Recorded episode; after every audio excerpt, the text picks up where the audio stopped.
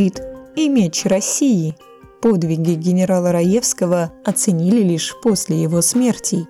Текст Константина Кудряшова.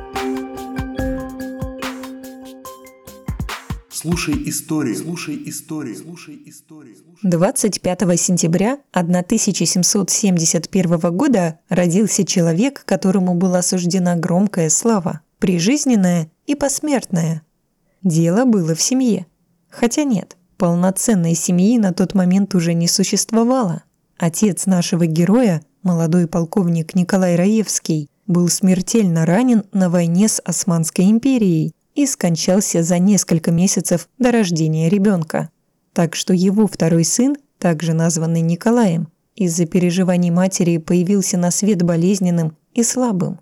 Неудивительно, что с ним, как говорится, носились, из-за чего маленький Николенька рос несколько избалованным. Благо, возможности родных это позволяли. Мать мальчика, Екатерина Николаевна, в девичестве Самойлова, была дочерью сенатора и приходилась племянницей самому Григорию Потемкину, почти всесильному фавориту и тайному супругу императрицы Екатерины II.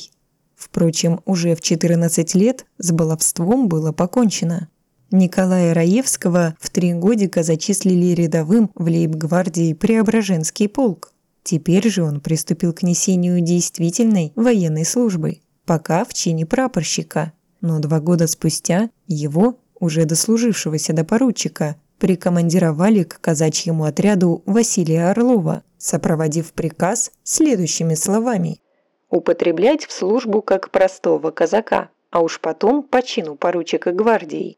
Автором такого оригинального приказа был его двоюродный дед светлейший князь Григорий Потемкин. Он же дал своему молодому родственнику наставление, от которого Николай Раевский впоследствии не отходил ни на шаг. Во-первых, старайся испытать, не трус ли ты. Если нет, то укрепляй врожденную смелость частым обхождением с неприятелем. Возможно, именно благодаря этому весьма своеобразному кумовству, отправившему подростка с самого начала в самое пекло, и получился тот Раевский, которого мы знаем как одного из блистательнейших героев Отечественной войны 1812 года.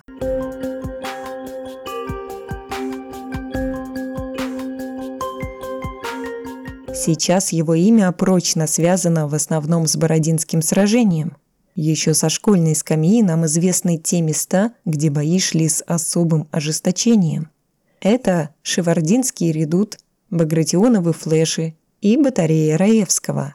Редут назван по деревне Шевардино, а флеши и батарея по именам героев, что их защищали. Из-за этого, само собой, выходит, что Раевский в нынешней памяти об Отечественной войне как минимум равен самому Багратиону. Однако тогда, в военные и послевоенные годы, Россия знала совсем другого Раевского – о его подвигах в Бородинском сражении, если и упоминали, то лишь вскользь. Главным было другое. Под Салтановкой, близ Могилева, Раевский, прикрывая отступление Багратиона, спешившего на соединение с армией Барклая де Толли, нанес такой контрудар корпусу маршала Даву, что тот на время оставил любые мысли о преследовании русских. В армии с Раевским находились два его сына – 16-летний Александр и 10-летний Николай. В момент решительной атаки на французские батареи Раевский взял их с собой в главе колонны Смоленского полка. Причем меньшего, Николая, он вел за руку, а Александр, схватив знамя, лежавшее подле убитого в одной из предыдущих атак, понес его перед войсками. Геройский пример командира и его детей до исступления одушевил войска. Это дело, достойное героев античности, принесло Раевскому грандиозную, оглушительную, прижизненную славу.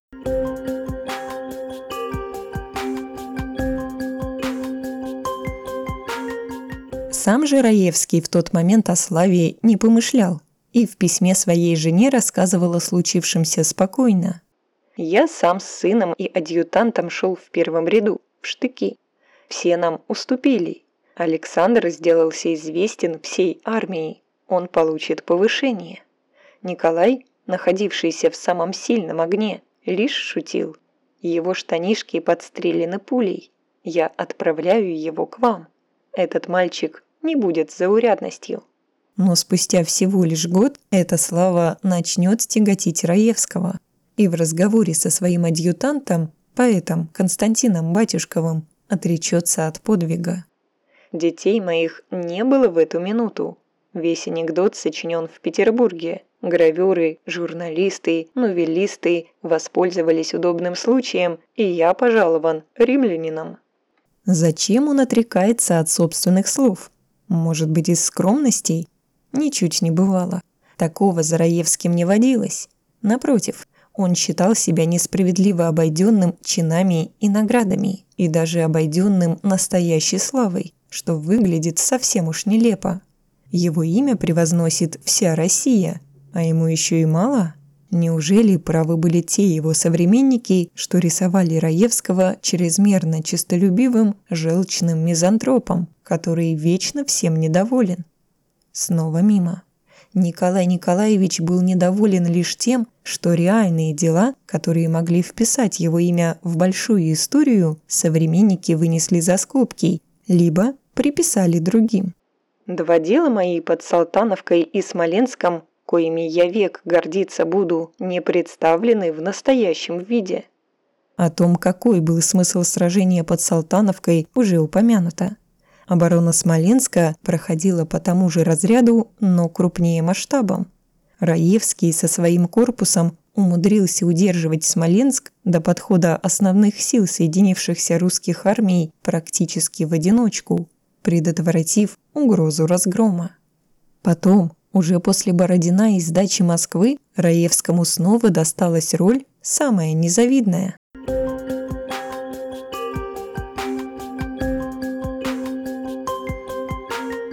Арьергардные операции, то есть прикрытие отступления главных сил, по праву считаются самыми сложными.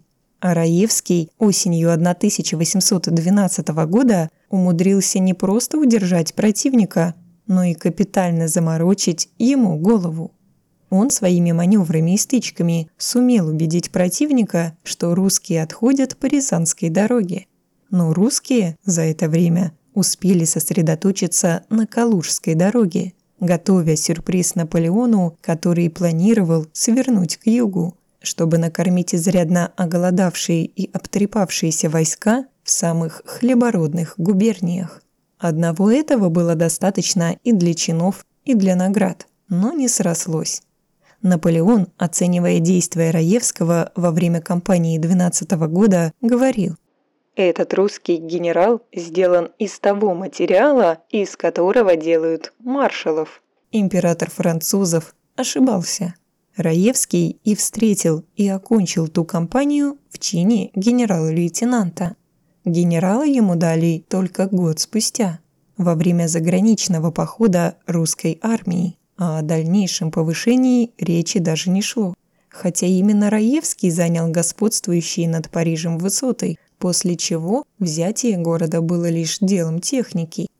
Истинного признания Раевский добился, как это часто бывает, уже после смерти.